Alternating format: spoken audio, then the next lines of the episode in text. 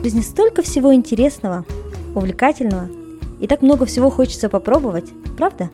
Если вам наскучили будни, и вы хотите раскрасить их яркими впечатлениями, если вам не хватает мотивации, чтобы сделать первый шаг, или, может быть, вы просто раздумываете, попробовать ли вам следующую авантюру, то этот подкаст для вас. Семь повышений за три с половиной года или опыт Нади Big Four. Насколько реально вырасти на 7 позиций за три с половиной года в компании Большой Четверки? Большая четверка называют четыре крупнейших в мире компании, которые предоставляют аудиторские консалтинговые услуги. У нашей Нади это получилось. В этом эпизоде Надя поделится, как быстро вырасти по карьерной лестнице, зачем нужно расти в карьере и почему Надя все-таки ушла с менеджерской позиции с крупнейшей аудиторской компании. Давайте начнем. Привет, девочки. Привет, Женсака. Привет, я Кима. Надя, давай начнем первый вопрос с того, что почему ты выбрала Big Four? Я знаю, многие люди мечтают работать там. Было ли это твоей мечтой? Расскажи нам. Наверное, в какой-то степени было, потому что я училась на бакалавриате по специальности бухучет и финансы. Но, будучи на четвертом курсе, когда я искала себе стажировку как опыт работы для дальнейшего трудоустройства, я увидела вакансию KPMG и подала на а, ту стажировку, которую они объявили. То есть я думала, что это будет временно, но когда я начала там работать, мне так понравилась эта компания и люди, с которыми я там работала, что уже не рассматривала никакие офферы, которые в дальнейшем получала от других компаний большой четверки. Угу. И в итоге ты осталась в KPMG сколько лет? На сколько? 6 лет. На 6 лет, да? Временно. Вот такое получился временное твое решение, которое в итоге сыграло основную как бы роль, да, в твоей карьере, можно так сказать. Да, все верно. На самом деле было не 6 лет, а четыре с половиной, потому что я на полтора года уезжала учиться. А, хорошо. А, Надя, расскажи про свой путь. Получается, вот ты а, устроилась в KPMG интерном, в итоге ты выросла до позиции менеджера. Да, все верно, устроилась на позицию стажера, за которыми следуют позиции ассистент, или э, в других компаниях они называются associate, ассистент первого года, второго года и третьего года. После этого senior или супервайзер называют в других компаниях. Первого, второго, третьего, то есть А1, А2, А3, потом S1, S2, S3, и после этого М1, то есть менеджер первого года. Этот путь в семь позиций семь скачков. Я прошла, вот, получается, за три с половиной года, и потом на уровне М1 проработала год. Я думаю, это такой очень вдохновляющий опыт, потому что в среднем у людей это занимает 7-6 лет, да, чтобы вырасти от позиции интерна до менеджера. А, да, все верно, потому что в среднем дают а, одно повышение в, в год, год, да? да? Да, да, да. Но и не факт, да, что могут его дать каждый год. Особенно с уровня S3 до уровня M1. То есть вот этот скачок, он может занять намного больше лет. А расскажи теперь, что включала, да, твоя работа как менеджера, да? Потому что, как мне известно, допустим, есть у меня даже знакомые, которые вроде бы закончили такой университет, но при этом сразу же у них позиция менеджера. Да, эта позиция вызывает недопонимание у людей, которые не знакомы с э, деятельностью Big Four. Получается, ты когда приходишь ассистентом, ты занимаешься какой-то более технической работой, потом уже на уровне синьора ты управляешь командами, которые состоят из, там, скажем, двух-четырех людей, может быть, иногда пять. На уровне менеджера твой фокус уже больше управления клиентскими отношениями, нежели а, отдельным каким-то конкретным проектом. Вот у меня, например, параллельно было шесть команд. А, за один сезон я могла управлять, скажем, 14 проектами или командами, да, а, в каждой из которых а, было до 4 до 5 человек. Получается, под управлением у тебя было больше 20 человек. Ну, где-то так, да, наверное. Ага. Да, она звучит достаточно впечатляюще. В таком молодом возрасте управлять командами, руководить отношениями с клиентами. Подскажи, пожалуйста, были ли у тебя сложности с тем, что тебя не воспринимали серьезно? Да, честно признаюсь, были. Особенно, когда а, была я синером, и мне было всего 20 лет, я выглядела как лялечка. А, я заходила к клиенту на встречи, со мной были мои ассистенты и стажеры, которым могло быть больше 30 лет даже. И меня клиент вообще не воспринимал всерьез. Они задавали вопросы и адресовали все свои проблемы моим ассистентам, которые подмигивали им и переводили стрелки на меня, что она тут главная. Но всегда приходилось прикладывать дополнительные усилия для того, чтобы доказать клиенту, что я компетентна в этом вопросе, я могу решить их проблему. Надя, получается, они не знали твою позицию или они не могли это воспринимать серьезно? Нет, вот те случаи, которые я рассказала, там они не знали. То есть, когда при знакомстве они в первую очередь обращались э, к моей команде. А, но у меня, кстати, были ситуации, когда мне приходилось прям доказывать, что я на самом деле являюсь менеджером в Big Four. Расскажи, какой а... случай интересный из жизни.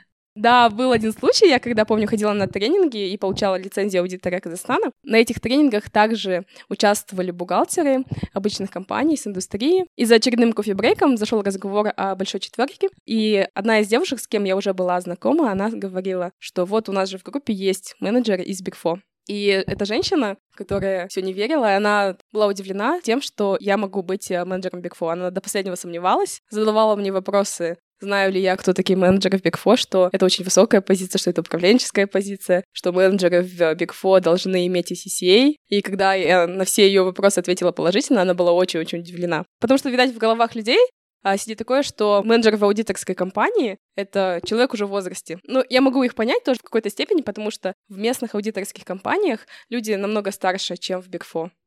Угу. Интересный, конечно, случай. А вот Надя, ты нам рассказала свою историю, как 20 лет ты стала синьором, 24 года ты была на позиции менеджера уже.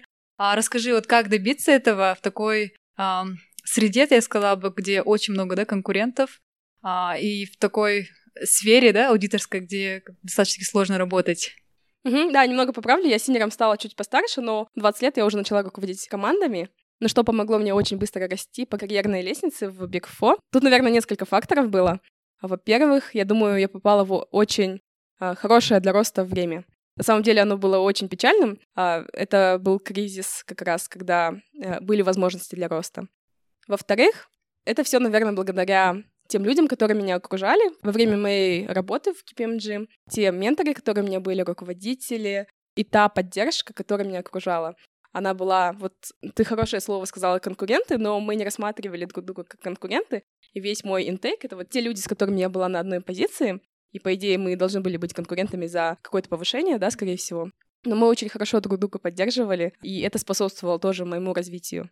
Mm-hmm. И в-третьих, наверное, это мое желание уже внутреннее. То есть я всегда хотела расти, брала на себя какие-то более сложные задачи и сложные проекты, и выполняла, вот почему я говорила, да, про то, что я была синером а в 20 лет, потому что моя позиция не подразумевала выполнение таких обязанностей, но я сама проактивно их как бы искала и просила. То есть ты брала на себя больше, да, чем брал бы, допустим, человек, который на той же позиции, да, работал в то время? Да, и то есть компания это видела и вознаграждала. То есть они видели, что я выполняю работу на позицию выше, и они мне давали эту позицию выше. А, супер. А какие, Надя, самые вот сложности возникли на пути, да, да, чтобы получать вот такие промоушен, да, каждый год? Что было самым сложным, да, я бы сказала, на этом пути? Как же бессонные аудиторские ночи, Надя? Параллельно сдача экзаменов. Да, это было, но сейчас, а, смотря на этот весь опыт, я, если честно, даже не заостряю на этом такое большое внимание, потому что это были веселые, продуктивные ночи а, в кругу близких мне друзей. И несмотря на то, что у нас было очень много работы, да, мы бывало ночевали на работе, да, ну как ночевали, работали ночью и уходили под утро домой, только принять душ, переодеться и возвращались обратно.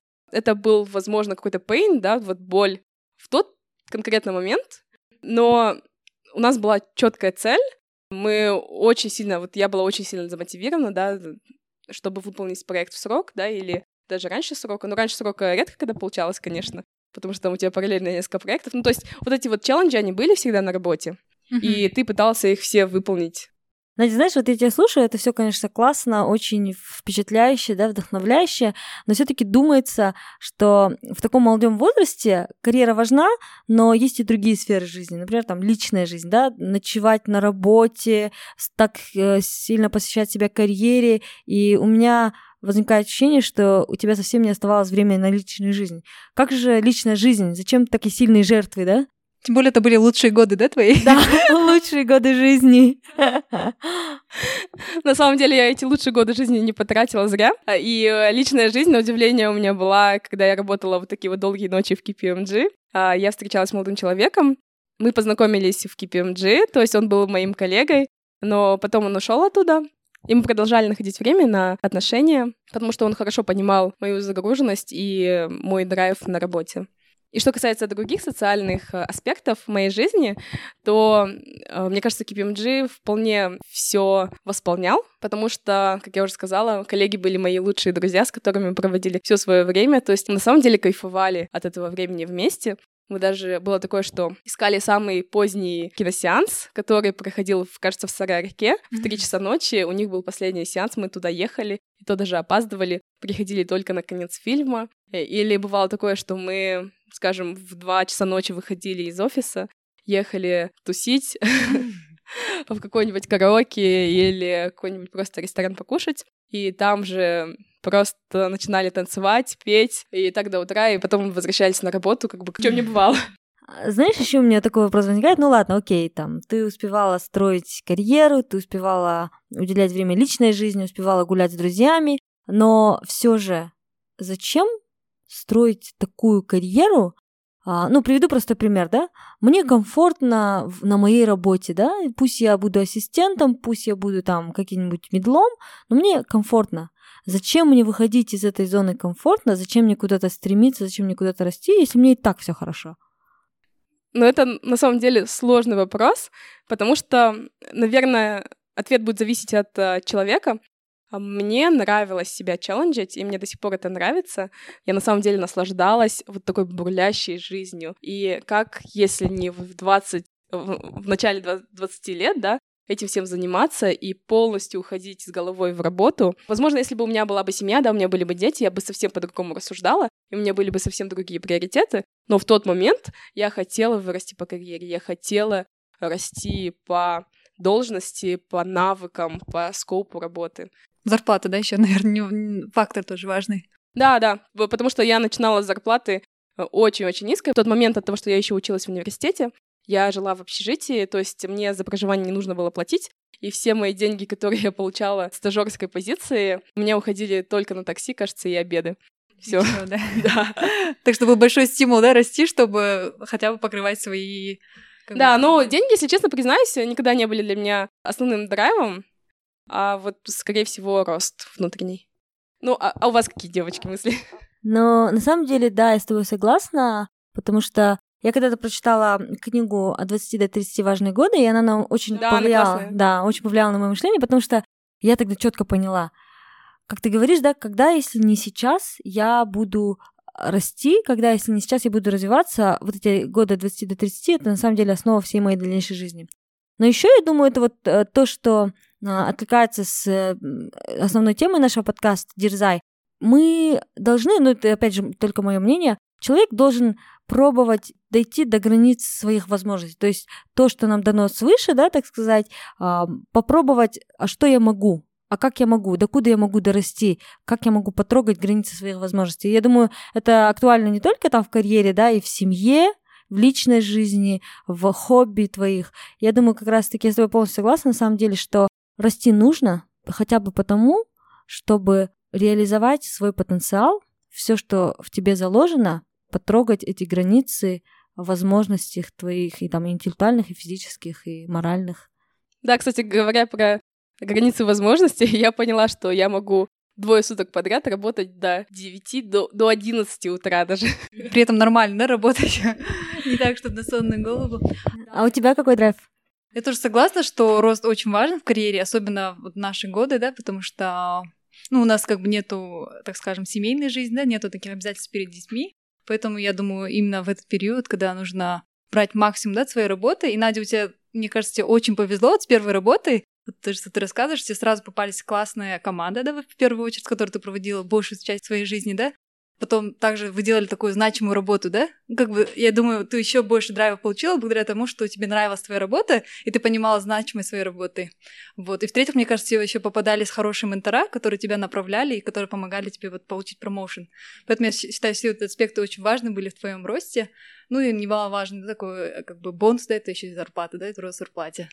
Девочки, на самом деле, я вот услышала и у Нади, и у Женсеи такой point, что, ну да, у нас не было семьи, типа, поэтому мы росли. Я не совсем согласна. Мне кажется, даже если у тебя есть семья, даже если у тебя есть дети, там, э, можно все-таки находить, возможно, будет меньше времени, но расти нужно, и можно находить время и на карьеру, и на семью. То есть я не думаю, что это должно зависеть Да, это, это не барьер, конечно. Да, это, да, я да. не думаю, что это какая-то такая отмазка, да, ой, нет, у меня есть дети, значит, я не буду расти. Я думаю, в любом случае нужно, просто нужно уметь эффективно управлять, да, своей жизнью и своими делами, наверное. Ну, я, наверное, здесь могу быть devil's advocate, да, и сказать, что вы, девочки, не были там и не знаете, ну, то же самое я могу про себя и сказать, что на самом деле мы не знаем сейчас, как наши приоритеты поменяются. Просто Да. в тот момент, может быть, карьера уйдет там на десятую очередь. Ну да, возможно. Да, это, наверное, мы не эксперты, да, потому что, будучи не имея детей, что мы можем об этом говорить? Да, согласна, но при этом я просто думаю о книге Шерил Санберг «Ленин», да, я не помню, как она называется на русском. При этом мне очень понравилась ее позиция, что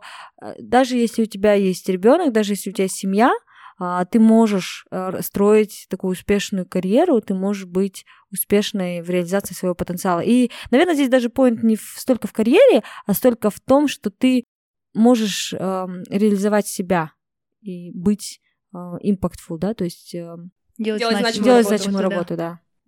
А еще людей могут ограничивать страхи. То есть мне сейчас комфортно на этой позиции, я не хочу дальше расти, потому что я на самом деле боюсь сделать этот шаг.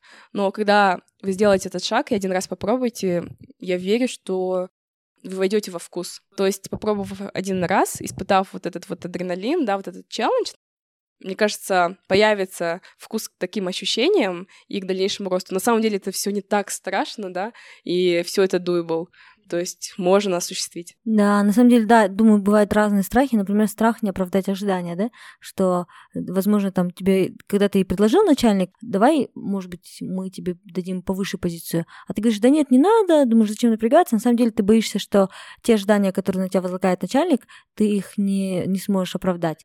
На самом деле это суперская ситуация, когда тебе руководитель предлагает, да, повышение или какое-то, да, Который редко случается причем, да? это очень большая редкость. И если он тебе не предложит, и ты сам не предложишь это, то на самом деле можешь застрять вот в этой Позиции. Э, Да, ну как бы даже не должность, да, а в том, что ты делаешь в этой зоне комфорта, ты можешь застрять на очень долго. И ты на самом деле не реализовываешь свой потенциал.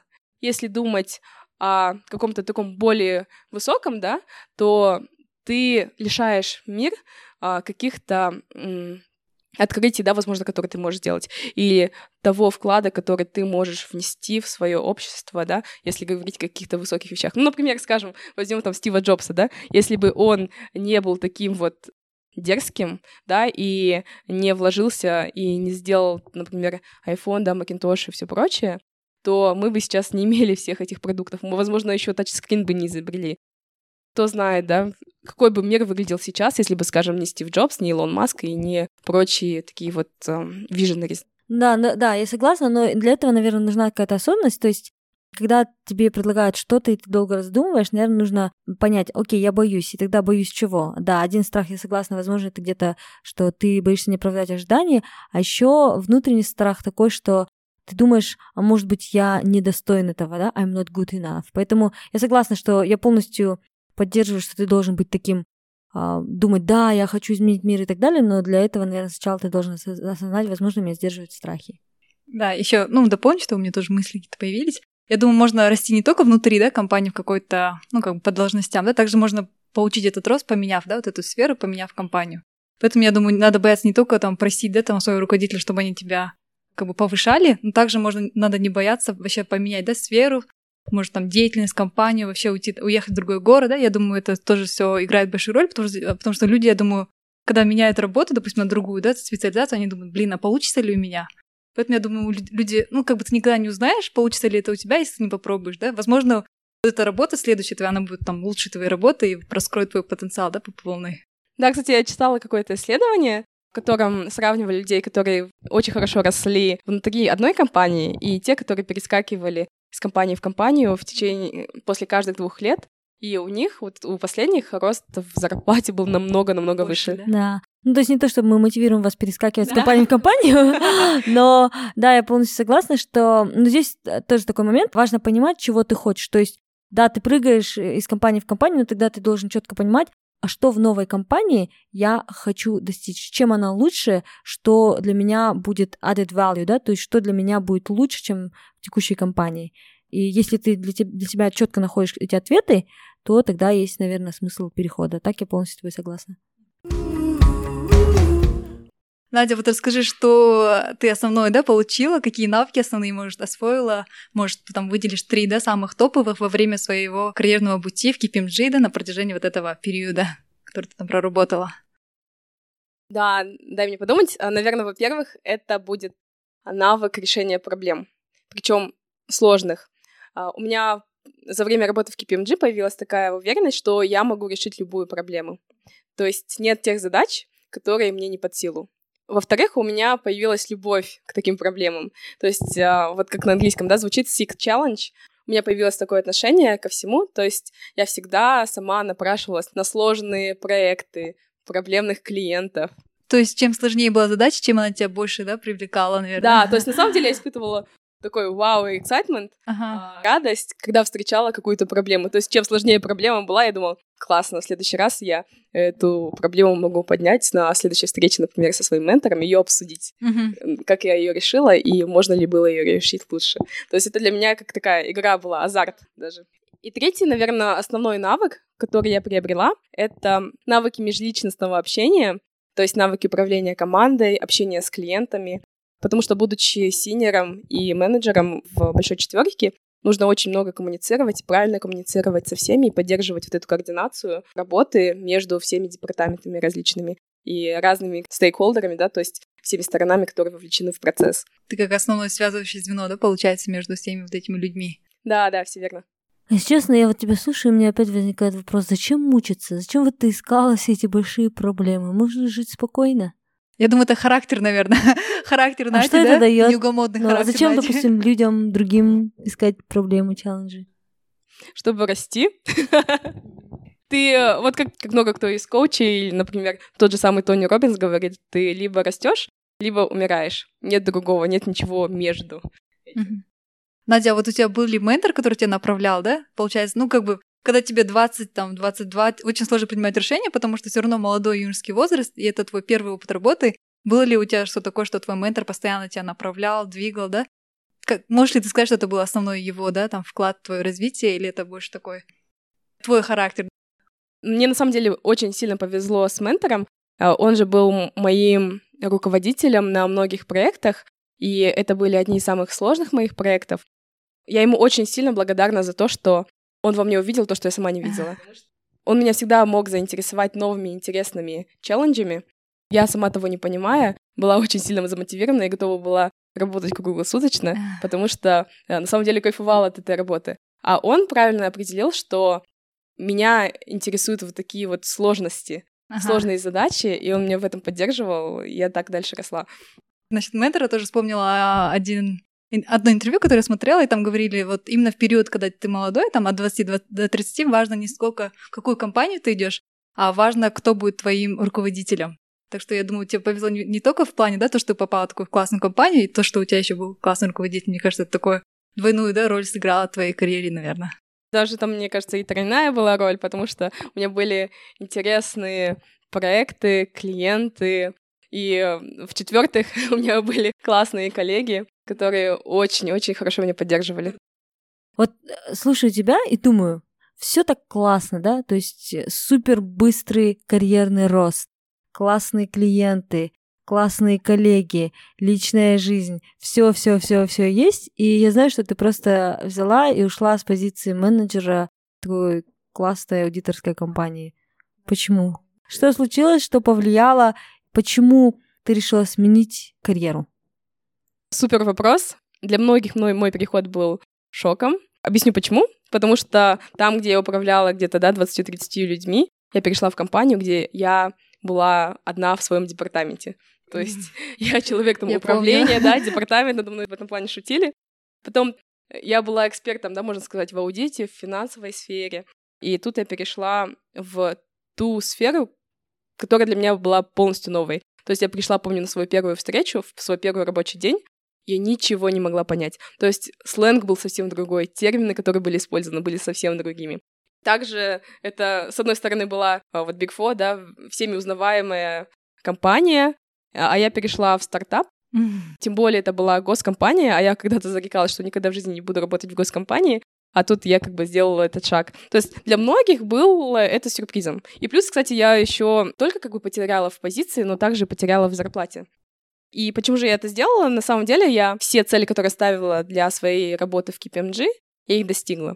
То есть я хотела роста в навыках, в позиции, я все это получила. Я когда бы уже поняла, что кривая обучения, она уже будет не такой крутой, ожидаемый рост дальнейший уже был бы ниже, чем тот, который я пережила до этого. Он замедлился бы, да, получается? Да, да. И тогда я уже поняла, что а, нужно делать следующий шаг, уходить из зоны комфорта. И другая причина моего перехода была в том, что я хотела сделать импакт, то есть э, более значимую работу. Видеть результат, как он влияет на людей вокруг меня, то есть на мой комьюнити. Да, если я тебя слушаю, в принципе, у тебя была такая ну, успешная карьера, все хорошо складывалось, но в какой-то момент ты решаешь уйти. В принципе, для наших слушателей, наверное, важный урок здесь понимать, чего вы хотите достигнуть на данном месте работы, да, к чему вы стремитесь. И если вы понимаете, что вы к этому пришли, и вас больше не вдохновляют какие-то большие цели на данном месте работы, то, возможно, есть смысл оглянуться вокруг и поискать того, где вы сможете быть более полезным и не бояться, наверное, сделать этот переход, если вы действительно верите а, в то, куда вы идете, да, в новое место. Все верно. То есть цели, которые я ставила для моей карьеры в Big Four, они были достигнуты, а мое сознание после обучения, оно поменялось, и у меня уже были другие приоритеты в жизни, то есть теперь меня нравил больше вот этот impact creation. К тому же, да, ты перешла в, ну, к нам в компанию, где работает 40 человек, а в KPMG работала 400, 400, да? да. И, получается, ты будешь больше да, принести значимость компании, где меньшая концентрация людей, где твоя работа, я думаю, более, более обценилась, чем, допустим, а, в компании, где больше да, людей. Да, с одной стороны это, и с другой стороны меня очень привлекала миссия компании. Когда я переходила, и была, я помню, на собеседовании, мне председатель правления, который меня интервьюировал, очень грамотно продал эту позицию в плане миссии компании, очень сильно ею зацепил, которая заключается в примножении богатства будущих поколений. Каким путем? Это инвестируя грамотно деньги, которые у нас отложены из нефтедолларов. Да, очень интересно, но у меня сегодня такая роль, наверное, задавать не самые удобные вопросы, да. Я думаю, переходить с одной работы на другую всегда сложно. И в данном случае мне бы хотелось послушать, какие у тебя были страхи, когда ты уходила с KPMG в эту компанию. Страхи были, да, это решение далось мне нелегко в какой-то степени, потому что я шагала в неизвестность. Но, опять же, наверное, процитирую книгу Шерил Сандберг. Не знаю, почему мы ее так часто вспоминаем сегодня. Классная книжка. Мы, кстати, приложим обязательно ссылку в описании этой книги подкаста. Да. Я вспомнила тот случай, который она описала, когда переходила в Google. У нее была классная позиция, суперский ментор, с которым ей было очень комфортно работать, да, это Ларри Саммерс. Он на тот момент был, кажется, главным экономистом страны. И когда CEO Google предложил ей компанию в этом стартапе, которые тогда на тот момент э, работали из гаража, да, и она сомневалась, но верила очень сильно в миссию компании. Эрик тогда ей сказал, тебе когда будут предлагать место на ракете, ты будешь выбирать, куда сесть? Нет, ты же просто запрыгнешь на эту ракету. И в тот момент я себя почувствовала в такой же похожей ситуации. Да. Я тоже шагнула в неизвестность, но с большой миссией. Да, Надя, очень интересный путь. Мы узнали, насколько, да, ты такой человек очень смелый, который не боится решений, не боится брать на себя ответственность, да, при этом еще хрупкая девушка. вот, а, очень, я думаю, захватывающая история. Я думаю, она вдохновит многих наших слушателей. И напоследок я хотела бы спросить, да, какие у тебя советы, которые ты дашь нашим слушателям, как вообще расти, что для этого нужно делать, если ты могла бы такой а, summary, да, нам дать? Да, спасибо, Жансоюз, большое за такое описание меня. На самом деле страха было очень много на каждом этапе. этапе. Да, я ужасная трусишка. Но те советы, которые я могу дать остальным, наверное, многие из них я уже дала до этого. Повторюсь, э, для каждой работы ставьте себе четкую цель, а именно что вы хотите от нее получить. Дорасти до какой-то позиции или приобрести какие-то определенные навыки, чтобы вы точно понимали, когда вам следует сделать следующий шаг. Во-вторых, э, не бойтесь челленджей, трудностей, и чем больше трудностей, тем даже лучше, тем больше будет рост. Еще, наверное, совет такой, не бойтесь просить. Часто мы можем недооценивать свои способности или будем ждать какого-то более лучшего времени, а на самом деле это лучшее время сейчас, и не бойтесь просить повышения, или более сложной задачи, проекта. Найдите, определите в своей компании самый сложный проект, который у вас есть, и напроситесь прямо на него, потому что, выполняя такую сложную задачу, вы сможете вырасти в плане своих навыков, а также вас заметят ваши руководители, да, и отметят, что вы можете выполнять более сложные задачи. И вот четвертый, наверное, последний будет совет, похоже на это. Я его в первый раз услышала на программе MBA, что нужно быть visible, то есть нужно быть видным, да, наверное, так это звучит на русском. То есть э, в компании, там, скажем, 400 человек, да, в вашей компании может быть намного больше людей. И чем больше компания, тем сложнее менеджменту, вашим руководителям заметить, какой вы классный сотрудник, и помогите им в этом деле. На самом деле не скажу, что я чемпион сама в этом, но у меня был руководитель, который мне помог быть visible среди всего менеджмента компании, поручая мне такие сложные проекты. Супер, Надя, спасибо большое за твои советы, очень практические. Я думаю, это вдохновило всех наших слушателей. Вот, спасибо тебе большое за такую интересную беседу. Да, спасибо большое, Надя. Я надеюсь, что мы ответили на вопросы и скептиков, да, которые считают, что, может быть, не так важно выходить из зоны комфорта и расти, и тех, кто вдохновляется и хочет этого роста не только в карьере, а, наверное, просто иметь возможность произвести какие-то изменения в нашем обществе, в нашей стране. Поэтому спасибо большое, было очень интересно. Вам спасибо, девочки, за интересные вопросы. Все, всем пока-пока. В конце каждого эпизода мы предлагаем вам вызов, чтобы вы могли попробовать новый опыт по тематике этого эпизода. И челлендж этого эпизода — обозначить для тебя три основные цели, которые вы хотите достичь в своей карьере на этот год, и продумать ресурсы и стратегию их достижения. Ждем отзывов о ваших впечатлениях, как это прошло, что было сложным, интересным, что вы осознали, открыли для себя. Поделитесь этим в Инстаграм на своей странице в сторис или публикации, отметив нашу страничку дерзай.подкаст латинскими буквами. Нам будет очень интересно услышать ваши истории. Это был подкаст «Дерзай» с Женсуей, Кимой и Надей. Если вам понравился подкаст, не забывайте подписываться на нашу страничку в Инстаграм, рассказывать родным и друзьям о подкасте и оставлять отзывы в приложении подкаст. Дерзайте, и у вас все получится.